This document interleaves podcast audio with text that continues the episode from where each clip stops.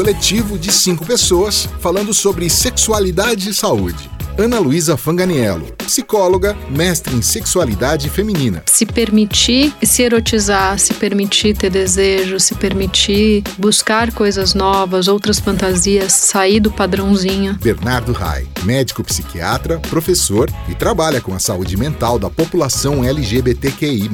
É possível ter uma vida sexual saudável sem seguir normas e padrões estipulados pelos outros. Tereza Imbiruçu, médica ginecologista e obstetra. A sexualidade não é sinônimo de coito.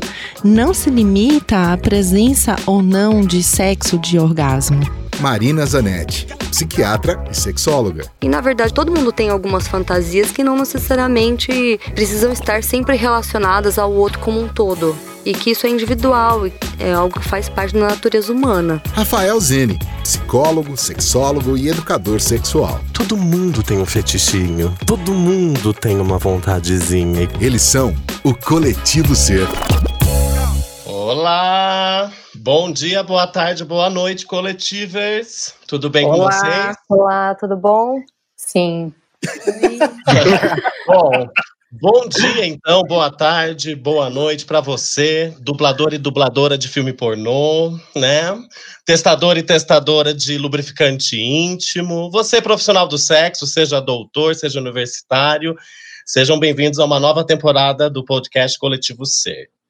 Então, pessoal, hoje a gente retomou as nossas gravações e trazemos novidades.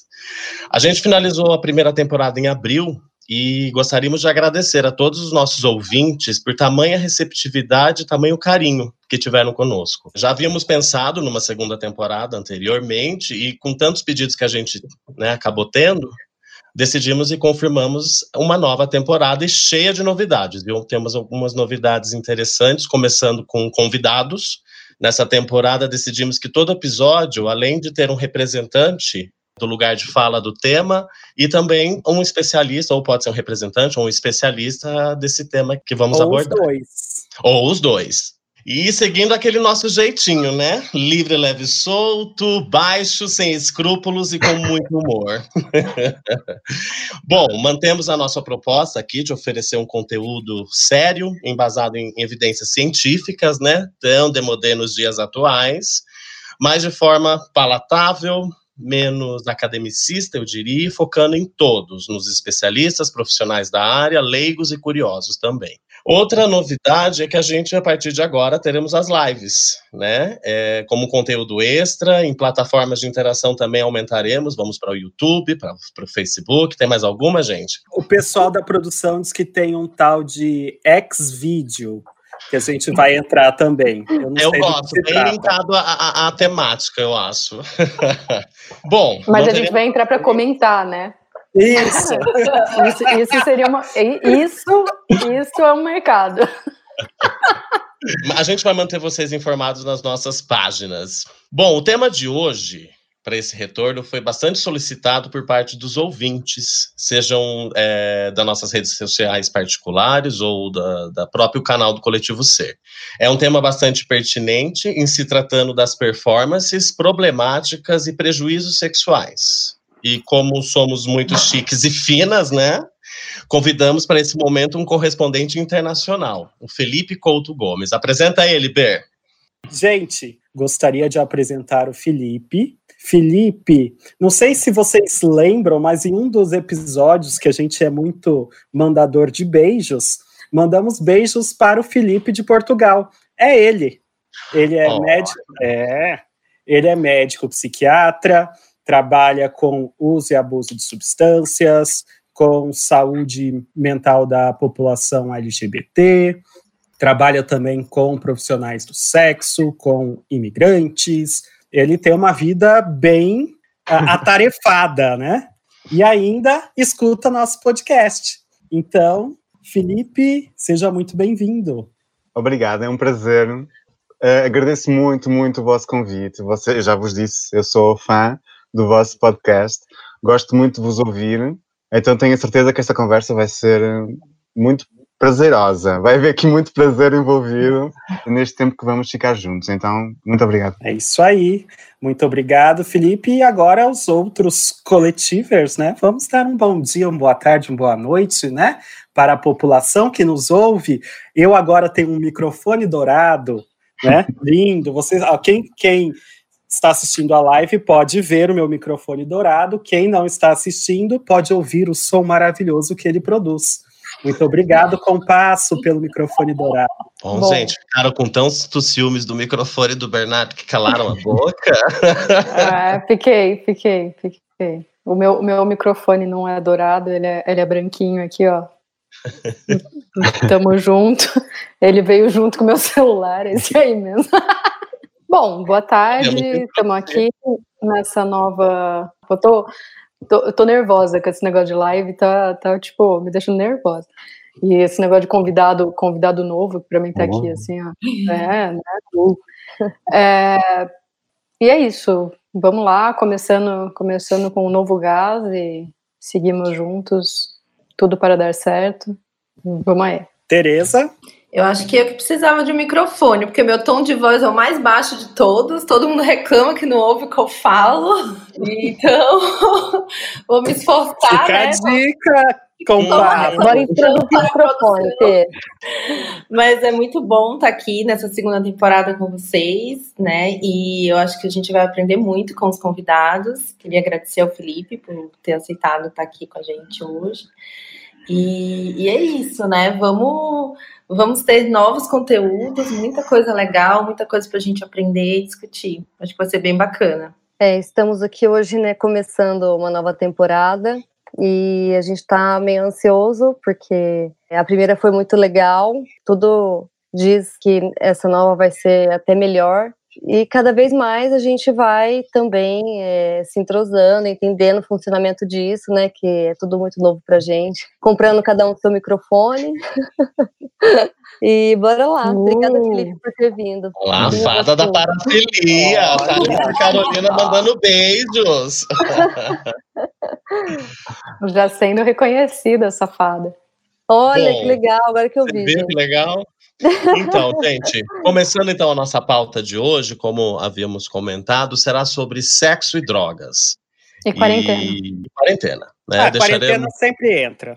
Sempre entra porque a gente tá, né, nesse momento. Tá quarentena nela, né? real, né? O Felipe não.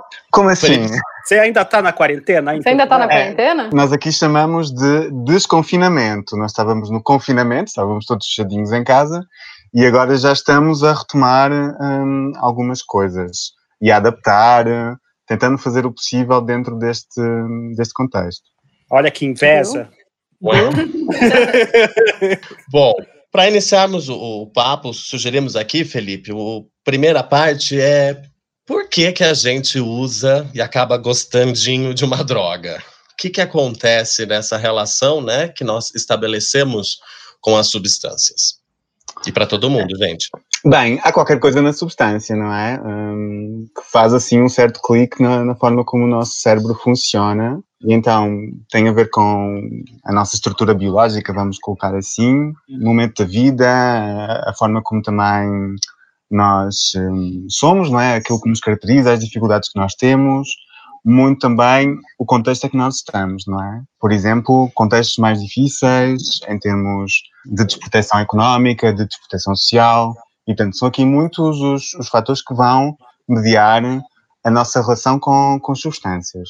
Pode ser uma relação de experimentar não gostar, experimentar gostar, experimentar ir usando, eh, muito tranquilamente, em diversos contextos, fases da vida, usa, deixa de usar, volta a usar.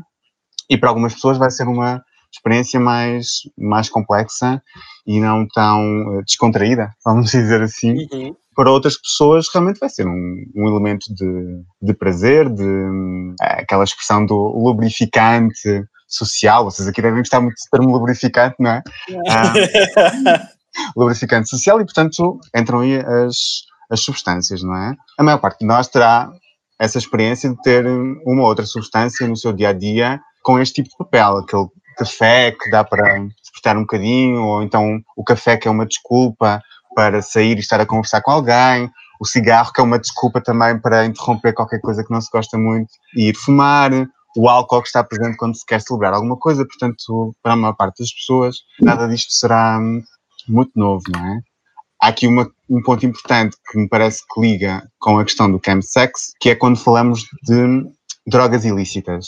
Quando falamos, então, de substâncias que não sabemos, não há garantias, digamos assim, de qualidade.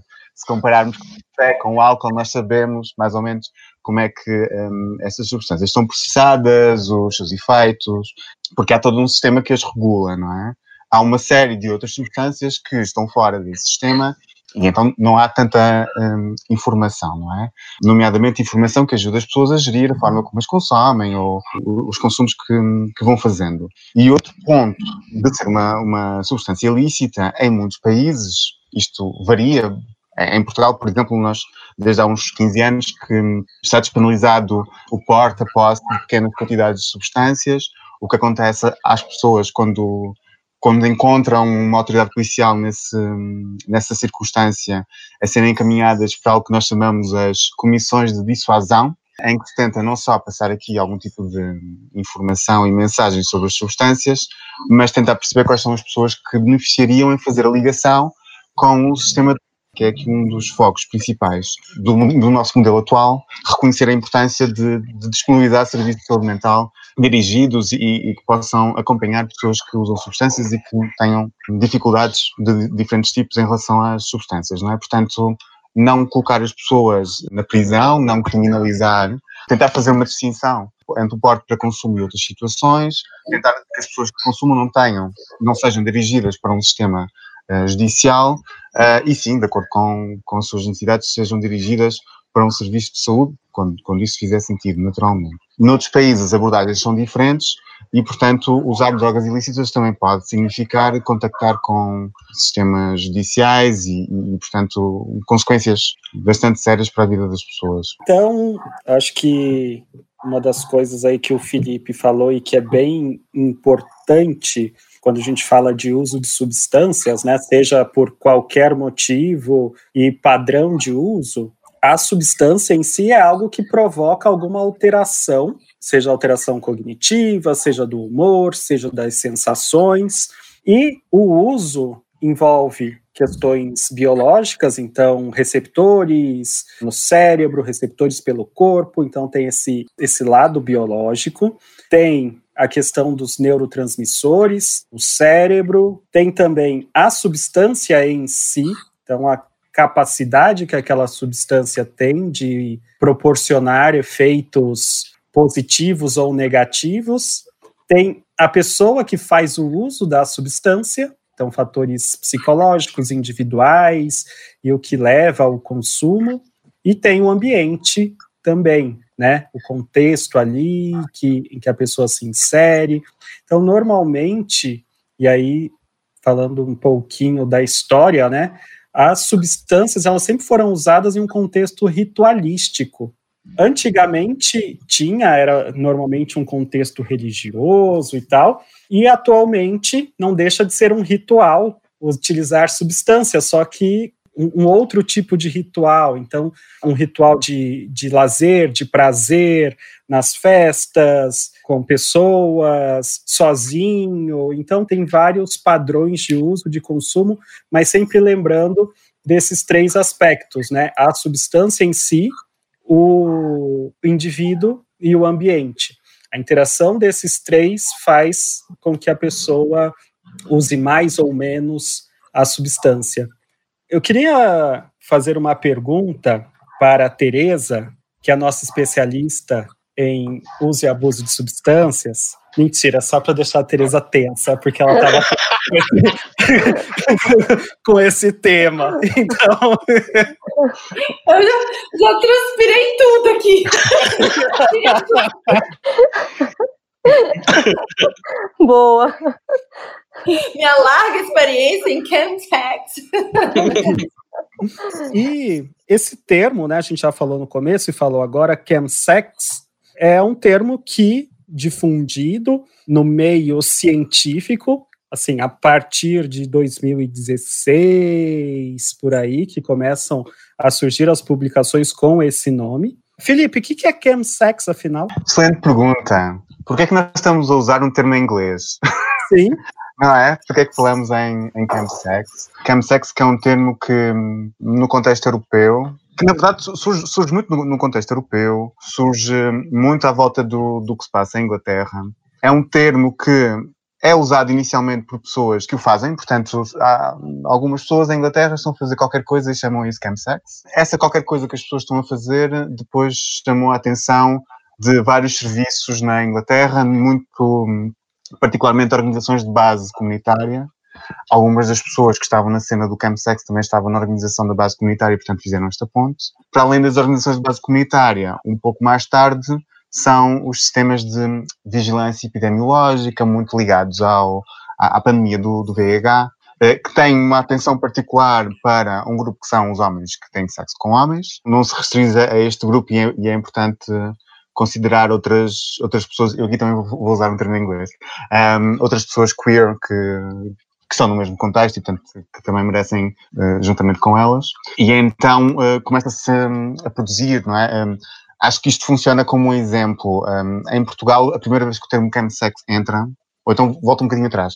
Um, em Inglaterra, quando o chemsex entra, quando se começa a notar que há muitas pessoas a serem admitidas uh, na urgência por intoxicação por uma substância chamada GHB, que era uma substância um, da qual se falava pouco, nunca tinha estado colocada como problema de saúde pública até esse momento.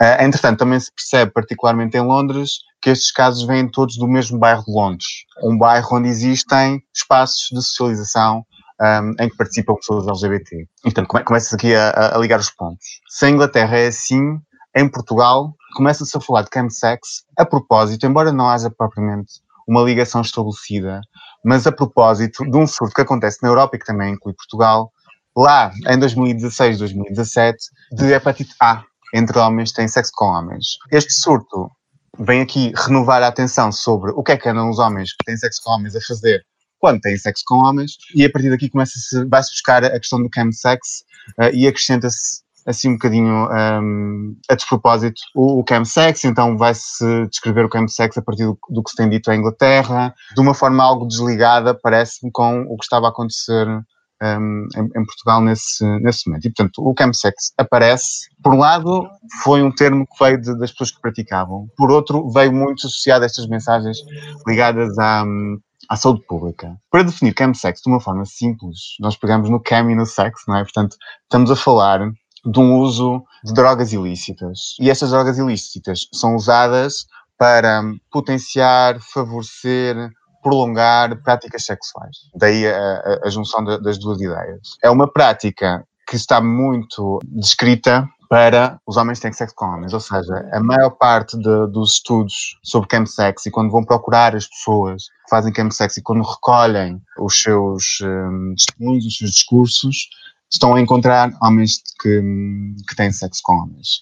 E dessa forma, quando nós falamos em chemsex, estamos muito a pensar neste, neste grupo, e estamos muito a refletir sobre a relação deste grupo com as drogas ilícitas, com um, as práticas sexuais e com uma série de fatores que condicionam a sua saúde de uma forma mais, um, mais alargada. Uh, porque é isto que vai aparecendo quando vamos ver os discursos das pessoas de chemsex, quando investigadores fazem entrevistas aprofundadas com estas pessoas, quando fazem uh, grupos focais e, e, quando tentam, um, e, e, quando ouvem e registram do que elas estão a falar, estão a falar de, de aspectos como viver com VIH, como é que vivem a sua sexualidade no contexto de viverem com VIH e, e as dificuldades em, em, em conjugar este, estes dois aspectos. Também encontram repetidas vezes o desconforto com a própria orientação sexual, um caminho de dificuldades de saúde mental que acaba por, um, eu não queria ser determinista, portanto, que vai anteceder o chemsex. E são estes pontos que vão nos chamando a atenção para muitos aspectos da saúde sexual e, mental do, dos homens homens. E, portanto, este termo que é inglês e que não está a falar de uma coisa que seja nova, não é? Tem, tem estas vantagens, há, há um outro aspecto ligado ao chemsex, que é chamar a atenção para para as tais substâncias que antes não, não eram consideradas propriamente, não estavam sob tanta atenção, não é? Uma é, é então o GHB, como vos dizia. Outra já tinha muita atenção, que eram a partir de uma planta do, do Médio Oriente, Oriente Médio, chamada CAT, existem várias substâncias que são sintetizadas a partir dessa planta e elas entraram no, na Europa um, aí pelo final dos anos 2000 como não tinham um contexto, portanto, não eram ilegais, não, não constavam das listas, foi possível que fossem vendidas naquilo que se chamavam as smart shops. Portanto, eram uh, lojas, em, não sei se também, imagino que mesmo tenha acontecido no Brasil, mas lojas em que, em que essas substâncias eram vendidas oficialmente como fertilizantes, mas toda a imagética à volta da loja tornava muito claro qual é que era o propósito das lojas. Portanto, elas foram vendidas aí até que foram ilegalizadas, ou seja, entraram na lista das, das drogas ilícitas e a partir do momento em que isso aconteceu, deixam de estar à venda aí, estão à venda noutros lugares, obviamente. Estas substâncias das catinonas já tinham alguma atenção e há uma terceira, que são os cristais de metanfetamina, que no contexto europeu não, também não, não, não eram propriamente de, das substâncias mais sob atenção, mas percebermos tudo o que já foi sendo um, visto e reportado um, muito nos Estados Unidos em relação com, tendo em conta a relação de muitos homens que têm sexo com homens com os cristais de metanfetamina, que é muito anterior ao surgimento do chemsex, nós percebemos que quando estamos a falar de chemsex não estamos a falar de uma coisa nova. Uhum. Estamos a falar de um, de um, de um olhar uh, novo sobre, sobre este tema. Uhum. Eu tinha visto que uma das assim, uma tradução ao pé da letra seria sexo químico, né?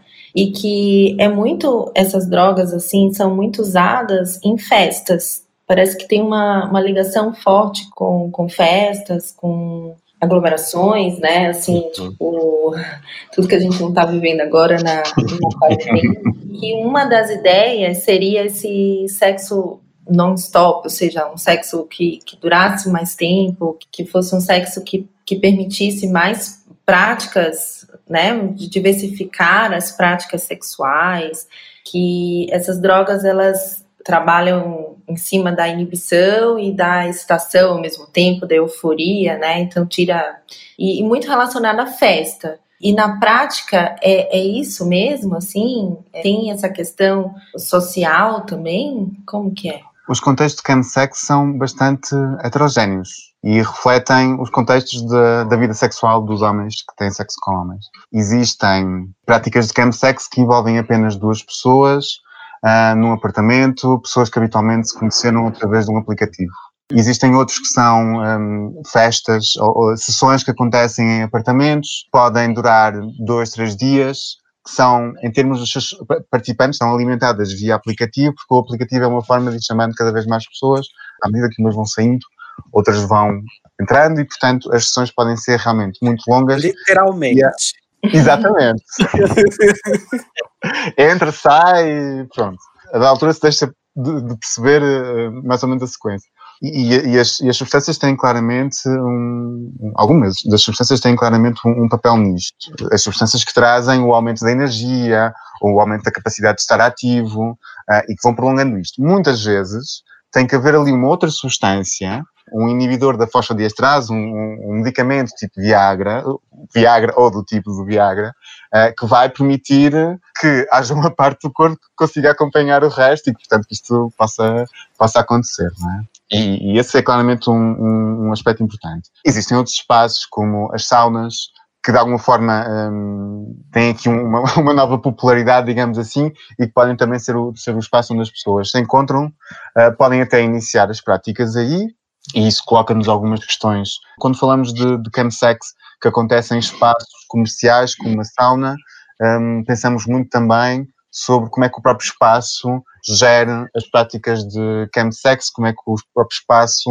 gera ter clientes que estão intoxicados e que, dependendo do, da, do nível de intoxicação, podem estar com algum risco para a sua saúde e como é que o, o espaço comercial vai, vai responder a isto, uma, seja uma sauna, seja um clube, seja, seja um clube onde se organizam um, raves e festas ligadas à música, uh, como é que há, que respostas é que vão surgindo? Um, frequentemente vão surgindo respostas proibicionistas, em que as pessoas que estão sob efeito de, das substâncias são expulsas desse, desses lugares e são deixadas à, à sua própria uh, sorte, digamos assim. Não são protegidas, uh, mesmo, mesmo podendo estar muito intoxicadas e, e, portanto, aqui com algum risco para a sua, para a sua saúde. Mas a verdade é que, que, que, os contextos são, são muito diversos, mesmo as, as substâncias podem ter popularidade diferente dependendo da cidade onde, onde, se está e naturalmente as pessoas acabam por, por aderir àquilo que é mais frequente e mais fácil de aceder na sua cidade. Isto terá a ver também com, com as rotas e a forma como as substâncias vão, vão chegando, uh, mas de facto há, há esta nota de, de diversidade uh, em termos dos, dos contextos e, e, e o campsex também pode implicar uh, encontros mais curtos de duas horas e, e, um, e um uso de uma ou duas substâncias e uma prática menos focada na duração e mais focada em potenciar as sensações ou em facilitar. E, isto aqui é uma, é uma questão que chama muito à, à saúde sexual, que é ser a substância que vai permitir que a prática sexual aconteça, porque num dado momento, sem a substância, a prática sexual dificilmente vai acontecer. Isto é uma das coisas que nos chamam a atenção em termos de. Que eu, eu tenho estudado chemsex já há um tempo. Algumas coisas me incomodam um pouco nesse termo. Então, primeiro que chemsex não tem um, um conceito que as pessoas usam de maneira universal, assim, né? Então, varia, como o Felipe disse, na Inglaterra é de um jeito, e quais seriam essas substâncias, e ficou muito nichado na população queer ou na, na, população de homens que fazem sexo com homens.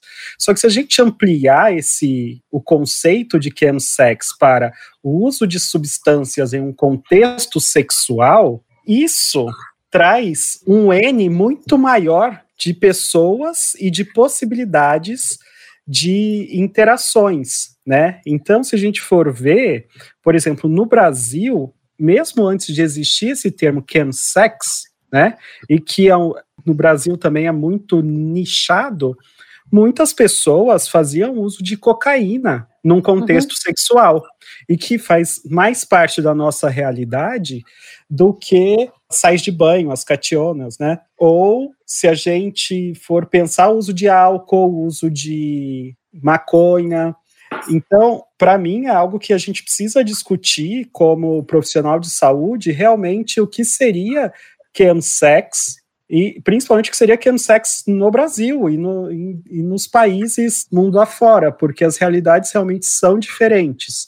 E aí, por exemplo, no Brasil usa-se muito o termo aditivo, ao invés de usar chemsex, uhum. né? Que envolve também o uso de muitas substâncias. Eu acho que é isso, só para situar também um pouco da nossa realidade, e aí à medida que fomos conversando, eu vou também falando um pouco mais sobre o que a gente vê aqui no Brasil. Ana, você eu queria tava, falar e eu te interrompi. É, não, eu estava pensando exatamente isso, B.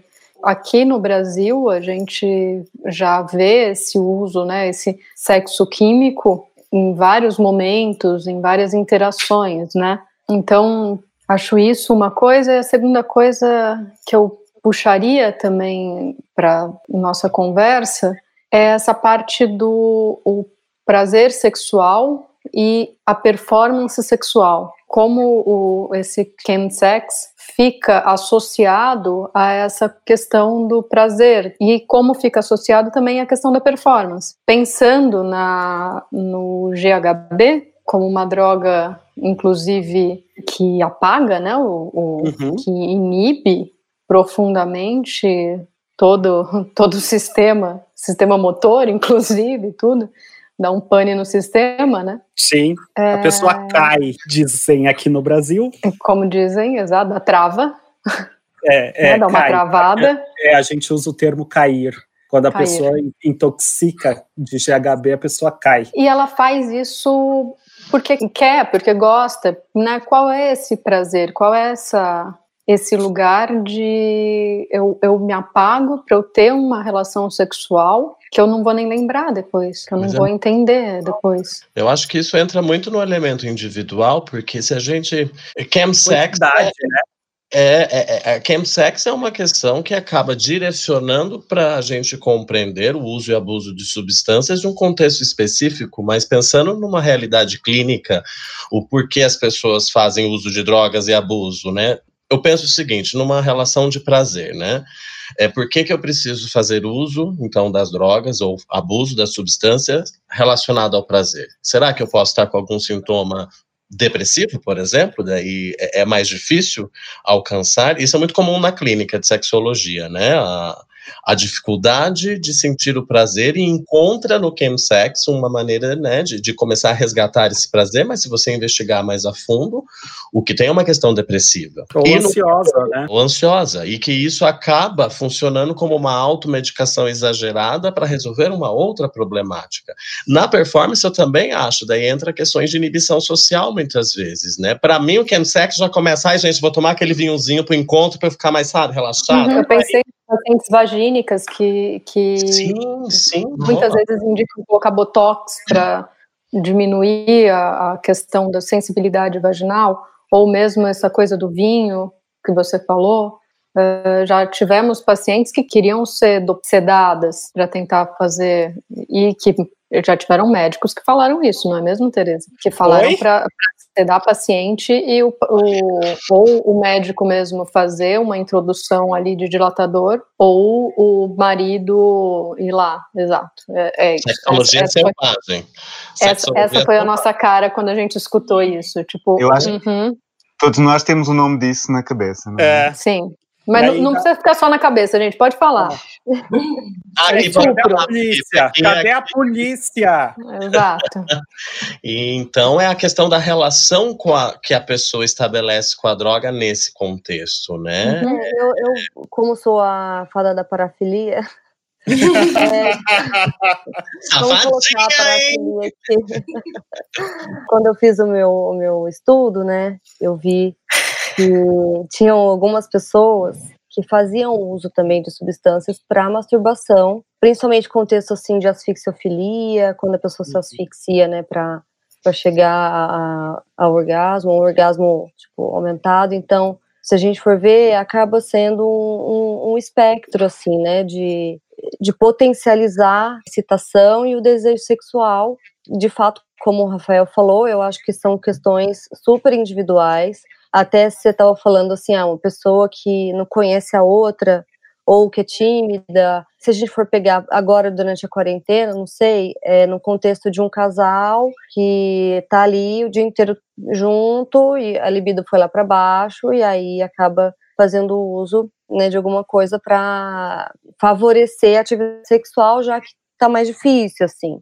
Então, a gente, eu acho que a gente pode observar em uma infinidade de contextos, né? Apesar de esse fenômeno ter sido caracterizado mais na população é, LGBT, eu acho que a tendência é que isso se difunda, né? Cada vez mais em, em relações hetero, em relações todas as relações possíveis, inclusive as individuais, né? As relações de, de masturbação né, em que não tem, não tem necessariamente alguém ali junto. Lembrei ah, da Mauri Júnior, que falava que, ele tomava, tomava uns goles para ficar lubrificada. A Maurício Júnior, oi! Olha, Felipe, não a idade. saber, não queira saber. Não queira, Felipe. Não queira, não só, queira. Só faço, só, só dou uma dica, depois dá um Google, a Mauri Júnior entrevistando Leila Lopes. Ok. Fica a dica. Boa, fica a dica, fica a dica. Só não, procura, só não procura a data do negócio. É. Não, eu, eu ia comentar assim, que a gente falou um pouco de, do álcool, né, como se fosse aí uma, né, sendo uma substância. É, a gente falou de maconha, a gente falou de outras substâncias, mas assim, existe um, um limiar, pelo que eu entendi, por exemplo, desse GHB, da metanfetamina, né? Que é, é, um limiar, às vezes, muito curto entre o, o que, o que daria o, o, o efeito de, de prazer e o que seria deletério, assim, o que seria, o que provocaria aí danos, né? Às vezes aumento de frequência cardíaca, pressão arterial, enfim.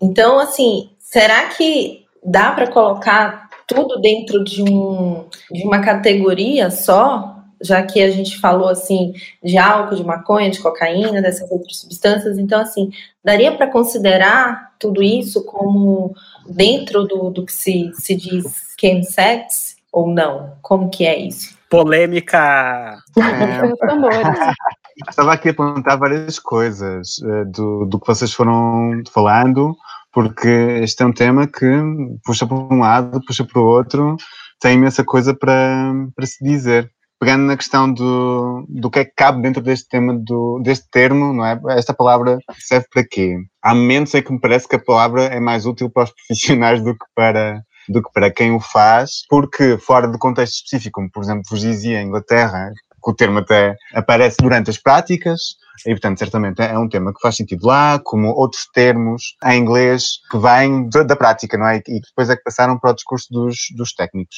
Mas quando nós já estamos noutros contextos, não é? A partir do, do que será a internacionalização da atenção sobre o chemsex, e à medida também que as práticas sobre chemsex, de chemsex se vão tornando uh, ou mais frequentes ou mais notadas em, em, diferentes geografias, nós muitas vezes estamos a dar isso, a isso o nome de chemsex quando as pessoas dão outros nomes completamente diferentes e não fazem a associação que nós estamos a fazer.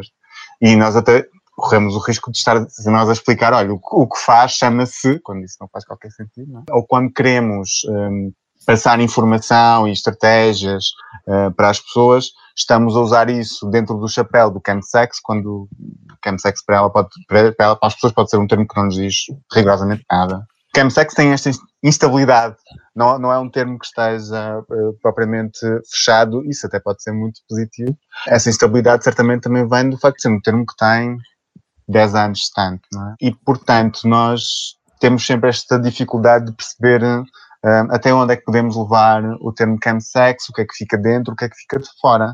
Uh, não sendo um termo propriamente usado pelos próprios, pelas próprias pessoas que praticam, uh, e sim, aqui, fora dos contextos, fora do, do Reino Unido, por exemplo, não é? Um termo que acaba por estar mais na cabeça dos profissionais do que das pessoas que o praticam, parece-me ter mais interesse pensar o que é que o termo nos traz, não é?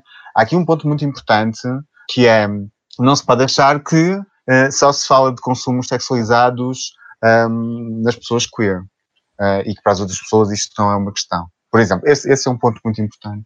Uma discussão que o Campsex veio aqui forçar, dar mais ênfase, pelo menos na, na Europa, tem a ver com as competências que as pessoas que trabalham nos serviços ligados às substâncias, quer na redução de riscos, quer nas situações em que as pessoas estão a ter dificuldades em relação às, às substâncias. Dentro dessas dificuldades, algumas são situações de, de adição.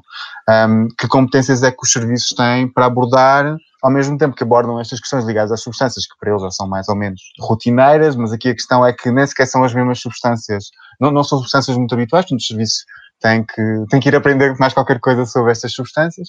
E além disso, às substâncias novas, digamos assim, associa-se às práticas sexuais e falar sobre sexualidade e falar sobre as práticas sexuais e falar sobre estas questões de dificuldades do desejo ou procurar uma certa experiência sexual.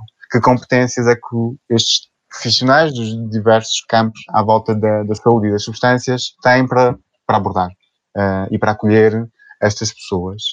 Como chemsex vem muito pegado na questão de, de, dos homens sem sexo com homens, também veio levantar a questão das competências em relação a trabalhar com, com pessoas queer. E nessa lente tem esta vantagem, não é? Agora, certamente não pode ficar aí. não uhum. pode ficar aí, não é? Porque, porque haverá outros pontos, outras pessoas com questões diferentes, mas que também se enquadram dentro dos consumos sexualizados e elas também vão precisar que os serviços tenham competências específicas não é? Uh, e, portanto, um, acho que para além da questão do que é que cabe ou não dentro do, do chemsex, uh, que pode ser não muito claro, uh, uma coisa que, que, me parece bastante clara é que esta questão de, das competências em termos de, de, abordar a sexualidade e de ter competências em, em termos de estabelecer uma relação, uma empatia e uma compreensão digamos, compreensão no sentido de perceber o contexto do qual outra pessoa está a falar em relação às, às pessoas LGBT. Isto uh, é super necessário e certamente vamos, um, ao fazer este caminho, percebendo que haverá aqui outras questões a, a somar e, e, portanto, a não, a não ficar por aqui. Havia aqui imensa coisa que eu apontei aqui. E então. Uma coisa que eu queria falar. E depois vocês tá. organizam, que é. E muito aqui a pensar na Marina, que é esta, e a Ana também falou um bocadinho sobre isto, que é a questão da dor, quer nas práticas vaginais, quer nas práticas anais. Um, e então eu não sei se vocês, um, se vos ocorre também conversar um bocadinho à volta disso, depois daquilo que o Bernardo vai dizer. Não, o que eu, o que eu ia dizer, calma aí que eu vou lembrar. Vais lembrar daqui a pouco. É, depois eu queria só a gente tentar contextualizar um pouco com a quarentena e vocês uhum. que principalmente trabalham assim é, com públicos que é, fazem uso né, de chemsex, como é que está o, o, comportamento de uso dessa substância atualmente, né? Que eu acho que é algo interessante da gente trazer. Eu acho, na minha opinião, que aumentou ou se manteve, enfim, é uma dificuldade que está presente na, nas, nos relatos e nas queixas, assim como pessoas, eh, em geral, eu tenho escutado uma grande maioria de pessoas relatando algum tipo de uso, né, de álcool, aumento de, de substâncias previamente que já faziam uso. Você citou um belíssimo de um bom exemplo, falando de casais que estão com a libido baixa e às vezes para se forçar a essa situação acabam fazendo uso também. É que a quarentena é convidativa como rota de fuga fuga algum tipo de, de uso e abuso, às vezes. Não somente para o sexo, mas eu acho que volta para a questão de saúde mental em geral, de às vezes fazer uso desse tipo de recurso para alívio de ansiedade. Lembrei! Arrasou! Ao longo da conversa, o Felipe falou uma coisa que, que eu também acho bastante importante a gente abordar, e que foi até uma das coisas que, que, é um dos assuntos que eu, que eu pesquiso e tal, e que eu apresentei no, no Mundial de Psiquiatria do ano passado, que é o uso de substância nesse contexto sexual e estratégias de redução de danos, eu estudo essa parte, mas eu lembrei disso por causa do que o Felipe falou, que é como é o sexo sem a substância. Porque, assim, se a gente pensar que durante muito tempo o sexo só teve sentido, ou não só teve sentido, mas teve um sentido aumentado sob o uso de substâncias, quando a gente fala de tratamento para o uso de substâncias, aí fazendo esse paralelo, né, o objetivo que a gente normalmente as pessoas têm no, no imaginário, o objetivo do tratamento de substâncias é a abstinência. Agora, se você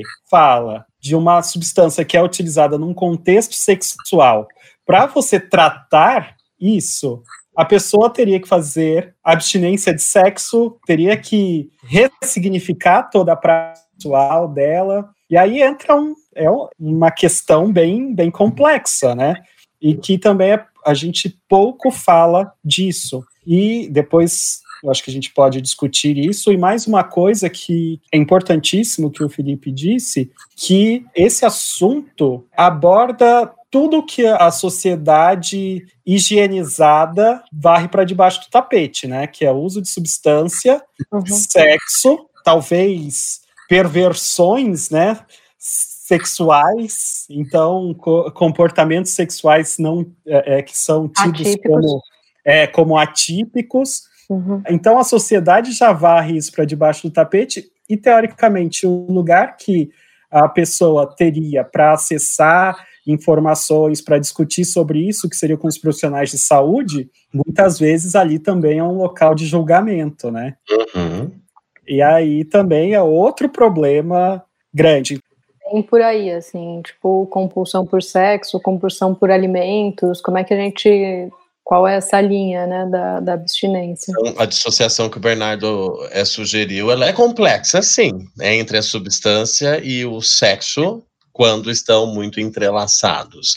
Aí uhum. que eu acho, né? Existe sim saída, existe sim possibilidade, né? Uma equipe, uma multidisciplinaridade, uma interdisciplinaridade no tratamento, onde entra psicólogo, sexólogo, psiquiatras, ginecologistas, urologistas, para a gente pensar juntos porque vários, novamente, vários podem ser os fatores, de neuroquímicos a um fator fisiológico, a um fator é, psicológico, social, moral. Aí, meu amoralista, né, Ana? A gente uhum. pode dar aqui um dia de motivos.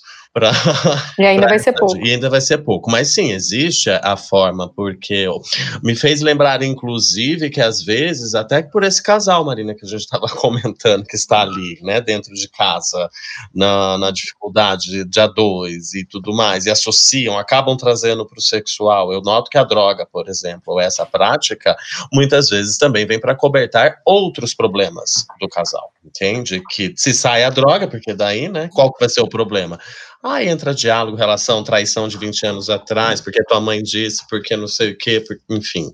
Então, a questão é, primeiro, desassociar, buscar ajuda, né, quando você notar que existe prejuízo, até é legal da gente levantar, né, é, a parte clínica, qual é o problema disso? Ah, gente, quando chega prejuízo, acabou, né, se precisa disso para o prazer, quer dizer que alguma coisa errada está acontecendo, porque o prazer sexual poderia e deveria ser instantâneo, né? Ou espontâneo, desculpa.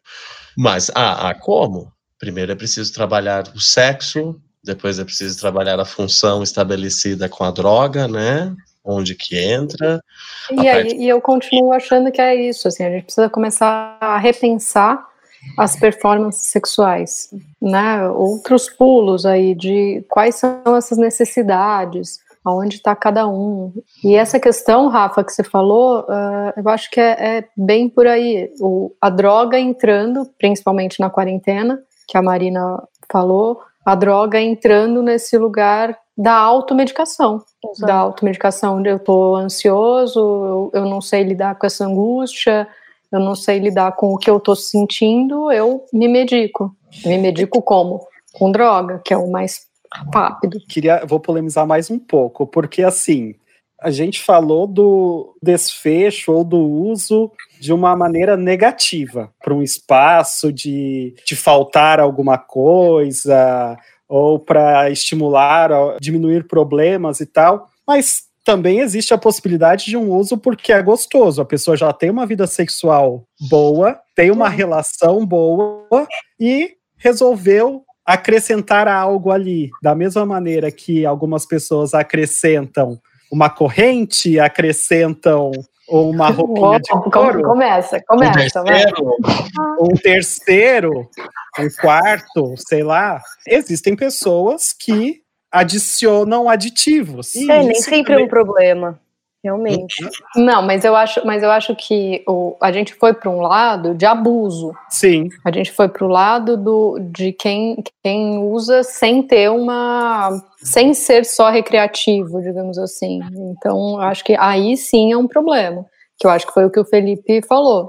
Uhum. De, é, pelo que do eu entendi, o, o termo chain sex, ele não necessariamente é, tem nele embutido um problema, né? Eu acho que chain sex, eu acho que caracteriza um tipo de comportamento. Falou a fada tipo, da parafilia, né? Nada é, problema. Ela falou, gente, quem sou eu? Que nem tipo o comportamento parafílico. tá aí que você queria, garotinho. É a palavra não é, Porque né? não é um, um, diagnóstico, não é, não é, não é nada assim, é só uma, um termo que caracteriza uma, uma manifestação. Então, acho que é legal deixar claro isso, que chemsex não é uma doença, não é um distúrbio, é, é um comportamento humano que está também relacionado ao uso de outras substâncias. Né? Acho que como essas substâncias são um pouco mais recentes, num contexto um pouco diferente, eu acho que elas ganharam um nome diferente, mas as pessoas já fazem esse uso das substâncias para é, relação sexual há muito tempo. Eu não sei, mas a visão que eu tenho, assim, é que tudo isso está muito relacionado à baixa autoestima também. Então, acho que são públicos talvez aí diferentes, mas uma pessoa que tem uma baixa autoestima, uma pessoa que sofre preconceito, uma pessoa que sofre com estigma, eu acho que, que se coloca numa situação maior de risco. E aí, talvez, esse, esse limite entre o que é recreativo e o que é prejudicial acaba se perdendo, porque se coloca nessa situação maior de risco, né? Às vezes risco até de, de infecção sexualmente transmissível, se a gente for pensar. É, eu acho que assim os trabalhos e, e, os profissionais de saúde eles precisam investigar esse tipo de contexto, né? De um uso mais abusivo, de algum transtorno que esteja é, encoberto por isso, ou de alguma baixa autoestima, que nem a Tereza está falando, ou de um uso num, num, contexto em que a pessoa se coloca em risco. Acho que tudo isso é importante, né? Mas eu acho que é legal a gente pensar de uma forma é mais aberta, sem. Porque, que nem a gente está falando, muitas, muitas pessoas chegam e falam isso para os seus médicos, e além do médico não entender, ele pode ser moralista, pode falar que isso é errado, sei lá, pode colocar um peso numa coisa que é, talvez não tenha. Esse eu já tive à noite ele vai lá e, e fuma um para dar uma transada. Exato. Eu já tive é. paciente que foi a médicos em geral aí, e que às vezes pedia, um deles já me pediu para eu fazer uma cartinha explicando o que é que ele usava, qual era o impacto disso nas queixas físicas que ele tinha, porque o médico, ele tinha certeza que o outro médico não ia ter a menor noção do que era, por exemplo, GHB, do que era poppers, né? Coisas nesse sentido. Então, é complexo, né? É, e a gente, eu acho que tem realmente que entender. E aí, não só nesse contexto sexualizado, né, do uso de substância, mas do uso de substância como um todo e também nas práticas sexuais, que é o que a linha do normal e do anormal, do que é recreativo, do que é um é social, do que é abusivo, do que é dependência que, e do que é se colocar em risco, porque eu acho que existem questões nesse se colocar em risco que seria se colocar em risco porque a pessoa está tão intoxicada que não sabe o que vão fazer com ela, então ela fica à mercê de outras pessoas, se colocar em risco por uma vontade própria, então eu vou eu tenho esse essa pulsão de, de morte, digamos assim, beijo psicanálise, beijo Freud, e precisa da substância para conseguir dar vazão a isso. Então, tem um monte de coisas, são vários pontos aí e que a gente poderia ficar discutindo horas e horas e horas. Mas já estamos com o nosso tempo. Por que não? acabando. não é mesmo? Gostaram? Eu, eu, eu, queria só, eu queria só citar mais uma coisa. Diga. Vinil inflável. Olha, Nossa, polêmica. Oi? Olha. Ah, só uma coisa. Procurem depois falar. no Google. Foi só ah. uma citação. Não, só para falar, não sei, aí uma curiosidade, não sei para o Felipe se tem esses outros nomes no, em Portugal. No Brasil, a gente tem nomes próprios para substâncias, principalmente relacionadas a chemsex. Não é, Ana? Não é, é Ana? É, peraí que eu vou pegar a lista que eu vou ler todas. Vou só é, para contextualizar, gente. A Ana hoje veio desesperada falando que ela não sabia o nome que os jovens chamam as drogas hoje em dia. Eu e se for shopping LGBT ainda, fudeu mais ainda que a gíria fica mais específica ainda. Mas, não, Bernardo, divide é, um pouco com a gíria. gente. É muita, é gíria. muita gíria. Vou usar algumas. Então, por exemplo, Patrícia. Se a Ana não sabia, imagina a Tereza, hein? The shade! Michael Douglas eu sabia, hein? Michael Douglas. Olha, Tereza! Ah, eu só sabia o padê. Rolou na Gineco. Vai lá, Ber. Patrícia, Rolou quem é Patrícia? Quem é Patrícia? Patrícia? Vem de padê, que, vem, que é cocaína. Gisele. Sim. Gisele, Gisele de GHB. Keila. Keila, ketamina. E a Bárbara? Quem é Bárbara? A Bárbara é uma discussão complexa também. A gente. Porque pode ser bala, pode ser. Eu vi uma referência que seria barbitúricos, mas eu achei tão vintage que os jovens não iam botar Bárbara não. de barbitúricos. pra mim. Essa pra parte mim, é minha, né? É, eu a, minha, a minha geração então. acho que colocaria. Eu fico com a bala. E, e é Michael. Douglas, Tereza? Quem é Michael Douglas, Tereza? Michael Douglas é o filho do Kirk, é o filho do Kirk Douglas. MD, você que é isso, MD. É MDMA. Mas, gente, então, é, é, é, foi bem legal essa parte, inclusive final, que é justamente não estamos aqui para condenar a prática, é a pra, até enfatizar e entender ou tentar compreender, né? Qual é o limiar de clinicamente falando pode se tornar um problema diferente de um comportamento livre, seu corpo e suas regras. Tereza que disse, não fui eu. É. Então, é, eu acho até a palavra prejuízo ajuda a gente a mais ou menos tentar nos guiarmos, né? Prejuízo social, financeiro, psicológico, mental, que mais, gente? Emocional, físico, por aí vai, né? Olha, gente, não fazia ideia desses nomes. Estou com a Tereza, que só sabia do MD. Olha lá, Giovana. Oi, Giovana. Escreveu aqui. Manda beijo para Giovana, gente. Giovana, Aproveitando, junto, vamos mandar um beijo pro pessoal que está participando. Tem o Vitor Hugo. Vocês conhecem Vitor Hugo, gente? Não. Não conhecem? Acho que casou faz pouco tempo. É, é casadinha aí. Casou casou. no começo do ano passado. É, É, eu temos acho que eu fui nesse casamento Beijo, aí. Temos a Dani Carneiro. Beijo, Hum, Dani. Nossa ouvinte, beijo. ouvinte das antigas. Ouvinte assídua. A Dani, tem a Thalita Carolina, que ela tá desde ontem, gente, acompanhando, super animada, esperando a nossa live. Tá, muito É, obrigado pela participação de vocês. E é isso, gente. Se droguem, a louca. Tá louca, Calma, Pega gente. leve. Calma, que a gente agora vai fazer aquele encerramento, porque primeiro, Felipe foi o nosso primeiro convidado, né? Então vamos é, elaborar como a gente agradece o convidado, tá? Essa- Obrigadão. Valeu, hein? Essa- Foi fish. Boa, Boeda, Boeda, Viu? Tô falando português de Portugal. Tô bem bilíngua. Boeda Fish. Beijinhos Felipe. grandes, né? Be- é, Beijinhos grandes, exatamente. Beijinhos grandes. Felipe, abra o seu coração, conte pra gente como foi participar aqui desse podcast maravilhoso, ter a oportunidade de discutir com pessoas tão maravilhosas quanto a gente. Eu tenho medo, vocês vão ficar muito convencidos, se achando, vão ficar assim com o ego lá em cima. Foi ótimo. Obrigado. Foi assim uma conversa muito boa. Eu já tinha dito que ia ser, portanto eu já sabia. Mas, eh, mas foi, foi muito bom estar convosco. Obrigado. Muito obrigada pela sua participação. Ó, gente, só Olha, mais um comentáriozinho sério, né? aqui. Viu? da- Melhorei, melhorei. Ó, Giovana Rezende acabou de mandar um comentário falando: Pessoas, boa tarde. Ainda no contexto de performance, como estamos com esse assunto bem alta, vocês conseguem falar um pouco sobre a hipersexualização do homem e da mulher negra?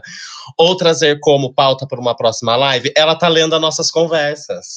É, Vamos Ela trazer. tá vamos lendo as nossas conversas, Giovana, hackerzinha de WhatsApp. Estamos Olá. conversando, amor. Anônimos. Anônimos. você é do essa Anônimo, Giovana? É, ah, ela é do Anônimo, Giovana. A gente tem uma listinha aqui. Nós vamos, Giovana. A gente, inclusive, estamos. é, a- enfim, não vamos soltar spoilers, mas trazer uma, uma convidada ou um convidado que poderá falar até num lugar de fala a respeito é, desse tema. Mas obrigado pela, pela dica. Acho super Mensagens válido. finais. Ai, gente, que eu tô muito feliz de estar de volta, queridas. Que se preparem, né? Felipe, o nosso ego já tá grande, que é a segunda temporada. Eu não tarde sei, eu não demais. Mas muito, muito, adorei fazer hoje live com vocês, pessoal. Adorei retornarmos e com essa proposta nova com os convidados. Gostei muito. Obrigado, Felipe, novamente. Obrigado, meus amigos e amigas e amigas do coletivo. Sempre bom estar com vocês. E aguardamos ouvintes para os próximos episódios. Teremos sorteios, a louca.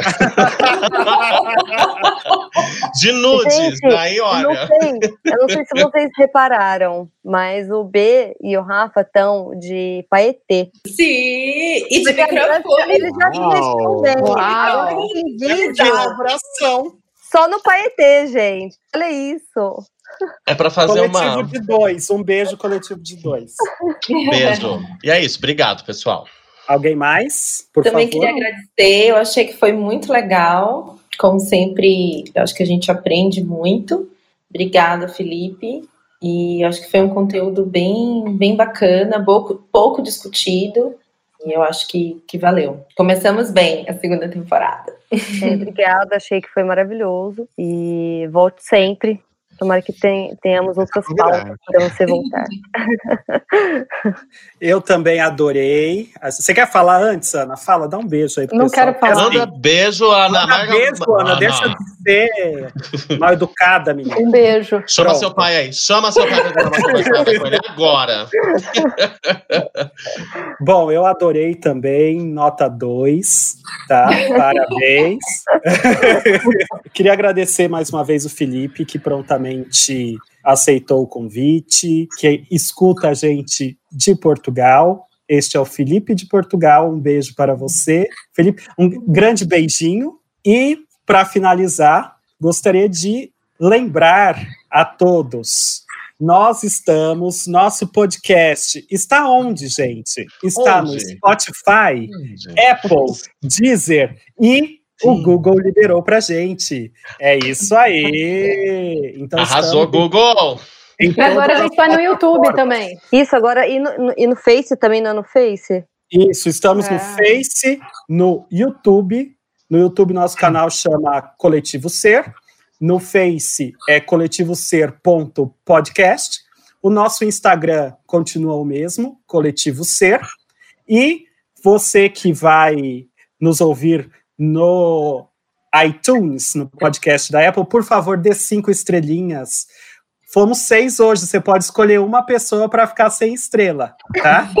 Não vou falar quem é, mas a tem que ganhar, ok? Oi, Ana. Baixe a gente, leve o coletivo ser com você.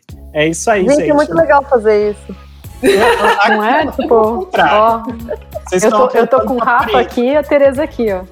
E lembrando também, você, nosso querido podcaster, nosso querido coletivers, o nosso episódio também está disponível em vídeo. Então você pode acessar e ver a nossa discussão, ver os nossos belos rostos no YouTube. No Mas isso é uma novidade, Bernardo. Sim, é uma novidade. O patrão ficou maluco. Coletivo ter. Um Venha beijo. ver a nossa carinha. É isso aí, estamos e lá. Comente, comente, que a gente fala. Ah, Inclusive, uma coisa que hoje a gente falar, fez isso. Que eu esqueci de falar, mas vou falar no podcast para vocês e aí vocês repassem, tá, gente? Que é o seguinte: se inscreva no nosso canal e aperte o sininho. Aperte o sininho! É isso, Tereza. gente. Um beijo. Vamos dar beijo. Pronto, acabou. Beijo, beijo pessoal. Beijo. Obrigado. Beijinhos, Tchau, tchau.